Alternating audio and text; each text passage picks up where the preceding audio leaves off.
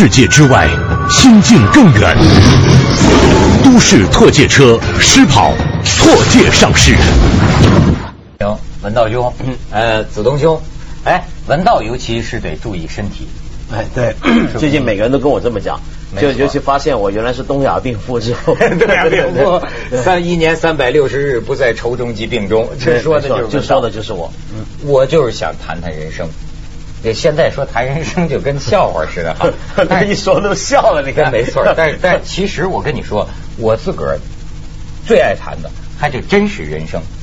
但是平常在电视上不能老聊这个，那都爱聊十七大呀，对吧？嗯。或者爱聊胸怀天下呀，爱聊企业的业绩呀，爱聊这个赚钱呐，炒股票啊，房地产啊，杀人放火了。对，所谓这些是是不是人到中年呢？不是，也是。嗯。我就觉得啊。好多人平常关心的那些个事儿啊，跟生命没有太大关系，但是似乎那别人告诉我，大多数观众都是关心这些东西，怎么电视上就应该讲这些东西，对吧？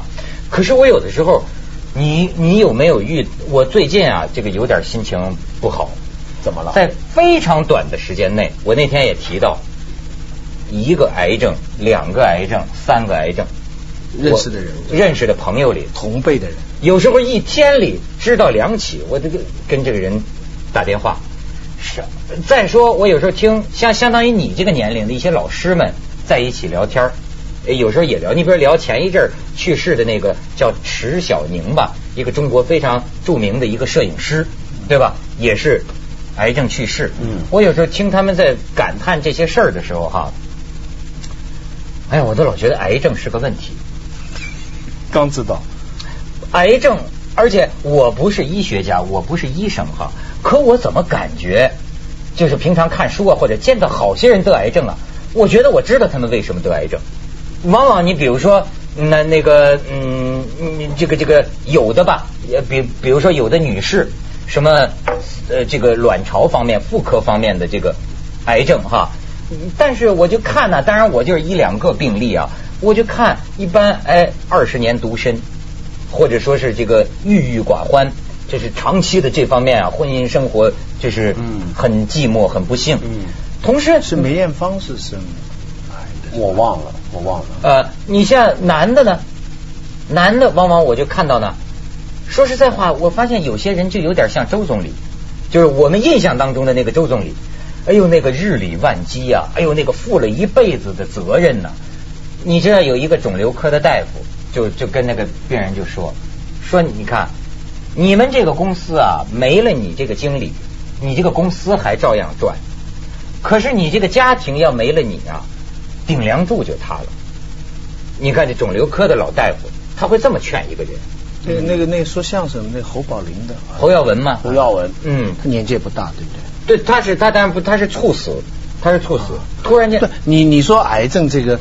这个前阵那个钟楚红的先生，哦，那个朱家鼎，那那完美人生啊，做广告的，嗯，家里有钱，嗯，太太钟楚红，你想这个大家当当年大家都啊很喜欢的一个演员，哎，突然就生癌，对。对不对？这这完全提提供了反应嘛。他他留下来留在这世上最有名的一句话就是不在乎天长地久。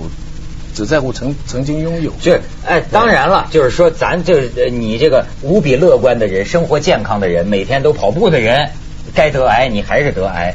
但是呢，你作为人来说，因为有些事儿让你突然间觉得生命实在有限，时光实在如电，所以你是不是得想想？我你比如我现在就觉得，谁也甭想让我生气，什么事儿也别想让我生气，我绝不为了这个事儿生气。不过你刚才讲那点，我我是得到一个。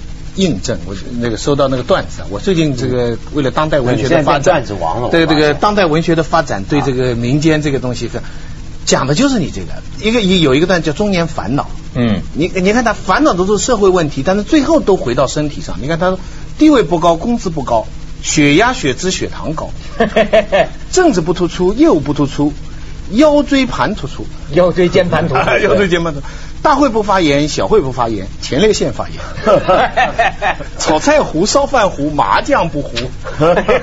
这徐老师，我给你拼段子，我给你我我这儿有你像这个呃这中秋节的时候就有人给我发这个，说提前祝我们这些表面风光，内心彷徨，容颜未老，心已沧桑。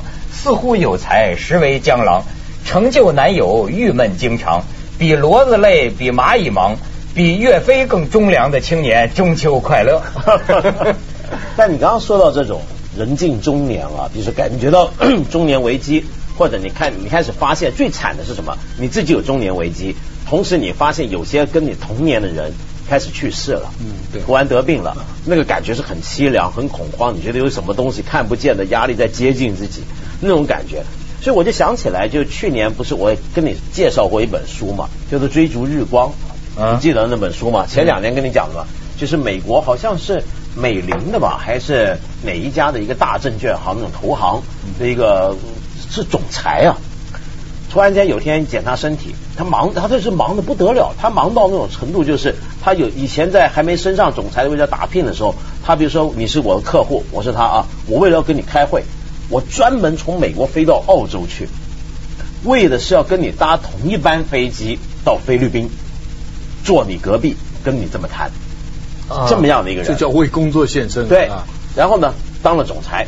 生活很好，人生如意，大家羡慕，对不对？常常出入白宫，很受重视。可是突然有一天检查身体，得癌。得癌之后他怎么办？立刻辞职。立刻辞职之后呢，他就他人很有计划，他要计划自己的死亡。怎么样计划死亡呢？他就这么想的，就是说，他先把人际关系要处理掉。他说，什么叫处理掉呢？他就想到一个人啊，没有什么机会。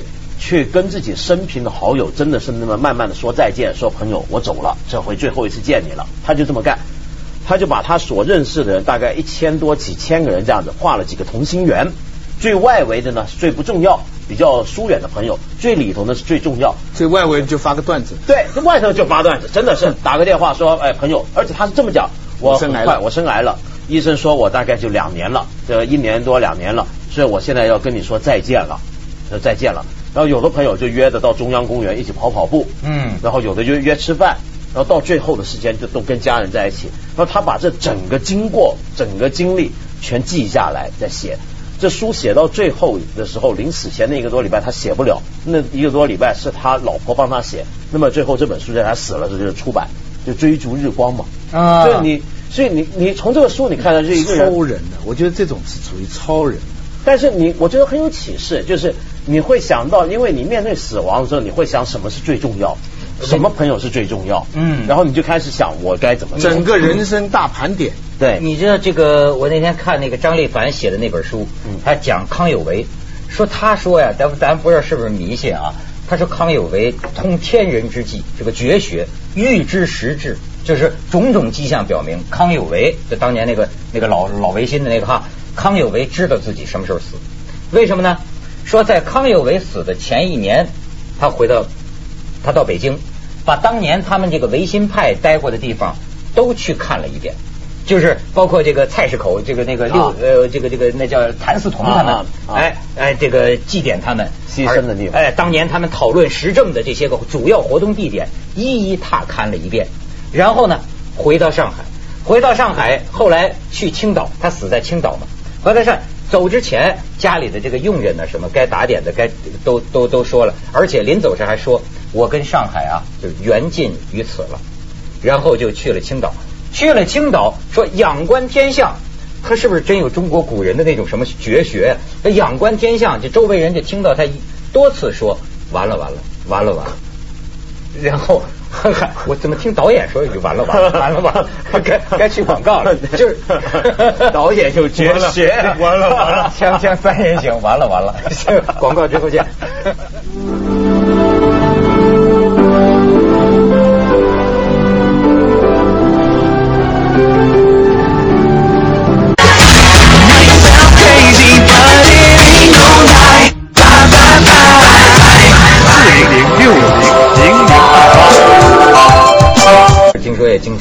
不不不不是不是不是，我就讲啊，就是我们我们都是有一种幻觉或者是想望中，觉得自己后面是无限做很多事情。当你清楚看到这个界限在哪里的时候，像你刚才讲的那个那位啊，这样这是超人。我就最近重新看鲁迅的那个死啊那篇散文，他不是有他他写这篇散文，其实他去世前一个月，嗯，之前他已经重病，重的快要像死一样，结果过来了。他就回忆当时他的心里想，他还写的很很幽默，说死了以后会怎么样啊？穷人会怎么样啊？中等阶级会怎么样啊？会想做一阵鬼啊？鬼蛮舒服啊？什么什么？还冷冷静静的把冷嘲了讲了几句，最后他就说了，他说请了个洋人来照我的肺了，照完了以后呢，婉转的说，你这样的病况呢，在我们欧洲呢，五年前就死了。嗯，那我呢也不追问他要什么药了。想来再高明的医师呢，也不会替一个死了五年的人 还能开出什么药。我终于有看到了我自己的这个镜头了。余下来的就写写，我我一直在我写的很平静，还是他一贯。的其中有几句话大家都记得嘛，就是说，呃，凡我恨的人，我一个都不饶恕，让他们去恨。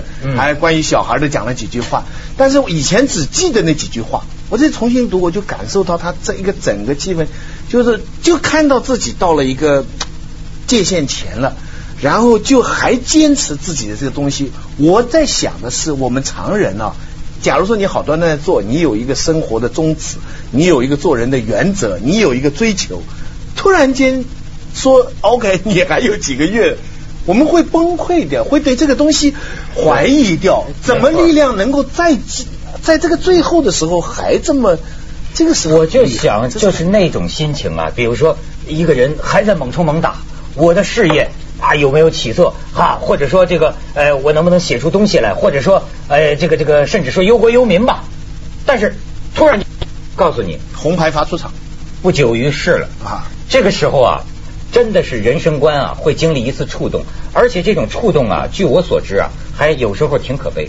因为呢，你比如说像像有有的人哈，一个公司的经理，我就发现啊，他自己都很觉得，他说我想啊，我要生活，我要放开了，我什么都不在乎了。但是我发现我已经不能了，对，我已经被工作、被压力塑造成为这样一个人。说，我发现我即便说去欧洲，我玩的也不轻松，我也是那种理性啊，就制定计划，要要怎么着？哎，今天要干这个，今天要干这个，没有办法，就是松松散散，什么都。呃，不在乎。你知道，有时候我觉得我们生活中面临特别多的压力，各个方面的这个压力。这种压力啊，某种程度上讲，你当然也是有贡献。呃压力就是动力嘛。但是从另一个角度上讲，压力也是罪恶。为什么？这个压力啊，它像个，它像个阴谋家，它像个机器，它把一个本来天真活泼的人给塑造成了一种人。比如说你这个人，你要不负责任。你简直没办法。比如说，一个当公司经理的人啊，他觉得，他觉得他比他所有的下属心都细。嗯，这叫亲力亲为啊，日理万机啊。这个事儿他们肯定没想到。哎呀，没有我怎么能行呢？就得靠我想。那你觉得一个人，你你的意思是人生该不该这么执着呢？我我发现我们之间有有这么一个分歧。我在歌颂这个，你在你在说执着这个事情啊。但你你在有点有点怀疑这你你执着的未必是生命嘛？因为是是不是生命？对啊，是你现实人生，你的生命很短暂嘛？对。但是你在这个短暂的这个这个长河里边，你你觉得你在坚持这个东西，可是值不值得呢？呃，怎么看呢？这样子，我我以前在教书的时候啊，我常跟大学一年级的新生，我跟跟他们这么讲，比如说一进来教哲学嘛，我就说哲学跟别的学问不同在的什么地方，在大学里面，比如说有人选科选工商管理是什么，说哲学是一个关心生命多于生计的。这么一个学问，最简单、最粗暴的一个讲法，就大部分的学问你都能够回答说，比如说我念统计，我将来能干什么，对不对？念哲学，你将来能干什么？什么都不能干。哲学是关于意义的。对，因为别的，我是说的，我这个分别在哪呢？就是大平常呢，比如说你大学选科，你想的是生计问题，我读完这个之后，我将来做什么，能做什么？但是我说呢，这种生计问题啊，到了最后会反过来塑造了你的生命，在你不知觉。在你无法自制的情况底下，你你有没有？你你的意思就是说，我们人类大部分的生活的意义，其实是被日常的生计所塑造控制的。控制。当然了，你比如说，你见过很多这种人嘛？什么工作就会有什么性格。呃，有些人生存适者生存，对，就改变了一个人，改变一个人，而直到他的生命本身已经发生，就是什么都前列腺发炎的时候，他还在想着大会怎么不发炎，小会怎么不发炎，对，就是这样，你的生计会改变你的生命。所以我们常常要从生命的角度去回看我这个生计，是什么样的生计？我需要他吗？他对我所以我就觉得，就过去有人说，呃，就是有个老僧啊，曾经讲过一句名言，就说这个人活着把死字贴在额头，他是什么意思呢？就是说你经常想想那个生死之际啊，也许你对你今天怎么活着会明白的多。我跟你讲一个亲身，几年前我在咱们节目里讲过，就是我们一个朋友从美国回来啊，这个人那可就真是健康人生的样板。每天早上六点起来，那跑步啊，你知道吗？事业也很也很成功，我们不抽烟不喝酒，不什么都不良嗜好都没有。可是呢，这次就几年前那次回来，说脑癌，脑癌了。这个医生说可能只有一年的这个命。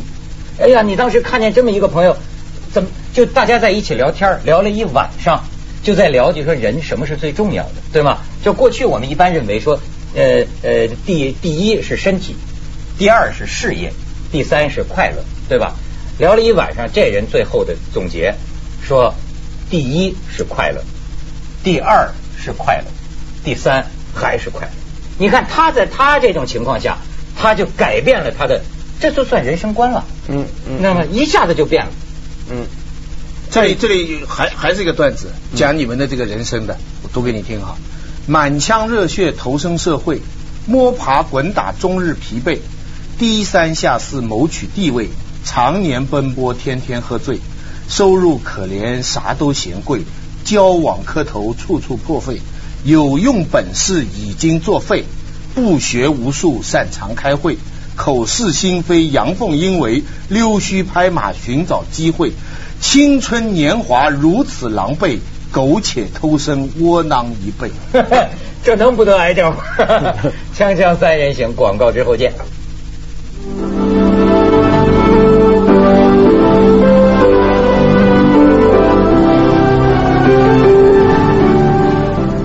真的，我觉得面对压力哈，你一定得跟他说，就是说，你休想把我累死了，你休想把我气病了。你这就是你绝不能不能容许这种事情发生。你像我现在我跟朋友吵架，我看他气的不行了，你知道我的口头禅是什么呢？我你想得癌症吗？你想得癌症你就生气。就就哎，这我跟你说，我也发现一帮有乐观的。我我有时候听一些六十多岁的人啊在一起聊天，我发现也有这么一些乐观派。大家就在数说，哎，你看我我的父亲活九十五，我我的母亲或者我们家外婆九九十七九十八，我们基因呢有长寿的这个基因呢。我们就是他们，提出口号是争取活到九十五，我们要活到九十五，然然然后互相还传授经验。我还头一回听说，关键在低血压，说低血压对能长寿，对很多人都这么样。哎，你说说说血压低，我血压高啊，不，血压高也也高寿，也高寿，徐老师，也高寿。你像他有时候就会几个几个六十多岁的人，哎，今天他突然心脏早搏了。甭说六十几岁，前一阵不在探讨男人四十吗？说音乐圈里有些音音音乐人四十岁，噔噔一下这心脏突然间出了点毛病，那个时候就开始第一次意识到自己有可能有问题。局限。我我我回上海，我们一些学生就找我们的老师吃饭，钱谷荣先生，嗯，快九十了嘛，快要帮他做生日。然后在席间讨论这样类似的话题，因为学生都中年了嘛，然后再讲这，然后我们就好奇的问老先生，因为快九十了嘛，说钱先生就是说意思说你对这个，因为在我看来哈，我我在想，人到这个年龄的时候，就是今年不知道明年了，对不对？今年春节不知道明年春节了，没想到当我们提出这样的问题的老先生哈哈一笑说，徐子东啊，更年期你这个是。绝对的，徐老师，他这个他这个是非常的，他非常看通你们的这这你们这个是更年期。你老先生这种状态啊，这我羡慕啊，真是羡慕。我跟你说，据九十多岁的人说，最关键的是什么呢？呃，六十这十年是六十到七十还是五十到六十？我忘了啊，反正就是这这十年，这十年最危险。说这十年你要是过去了。你的整个的身体新陈代谢啊，会进入一个新的阶段，没准儿你就能奔八九十。但是我觉得，但是我真的觉得人生的长短，我自己觉得并还并不是最重要的事情。呃，以前中国人啊，特别是中国儒家里面的文人，他有一种很特别的想法，就人生的意义在哪里？你可以总结出来，就是要跟历史发生关系。什么叫跟历史发生关系呢？最简单，平常为什么常常说要拜祖先，然后祖先要儿子要生一直生下去？那就是要让自己别断了。所谓别断了，不只是留血种，而且是我常常还被人祭祀，你要被人记住。中国人特别害怕的是什么？人怎么会这么一代一代的没有了？然后我同代的人跟我一起人死如灯灭。我我有一次类似的感受被他们嘲笑死，他跟刘索拉把我嘲笑死。所以你看，我就说还跟他的名字有关系。中国古人讲什么？朝闻道，夕死可以。对你真的早上听见闻道了，晚上不活下去。以前中国人讲，比如说我们要讲立功、立德、立言，全都是所谓三不朽，全是跟历史有关的。你立功，那当然是留下名声。但是有时候你不需要留下名声，你留下一段话，你是或者你是梁文道，热死可以。对吧？真的，真的就是这样。就是人，因为我我以前曾经有有一过一段日子啊，就对人生也很困惑嘛，要不然不会跑去念哲学嘛。后来我想通了，人生的意义是什么呢？就是我每天都当最后一天过。那么，如果你每天都当最后一天过，有的人选择啊，就是做的事情要少，要做最重要的事情。但是我的选择是，我我要做所有我认为值得做的事情，只要我做完之后，今天马上死了，我都不后悔。最有问题的是他，我们中间最有问题的是他。咱们仨里边最小的年龄最小的还是他。他去去去教堂，每个礼拜一两天去那里修道。我说他就是苦行僧嘛。对他没去，没没全部去，没把家庭抛弃，这已经他觉得自己活着就是赎罪，你知道吗？他就是更年期啊，这更年期。就是他有原罪。对，因为因为人生是什么呢？以前一个一个中古的一个天主教的神学的教父说。你们的所有的生命都是宇宙震动的这个乐曲里面的一根弦的短暂的一个震动。那我能再长点吗？这很正，我们颤抖的，我们在颤抖，都是在颤抖。对，我闻到就是你说是吗？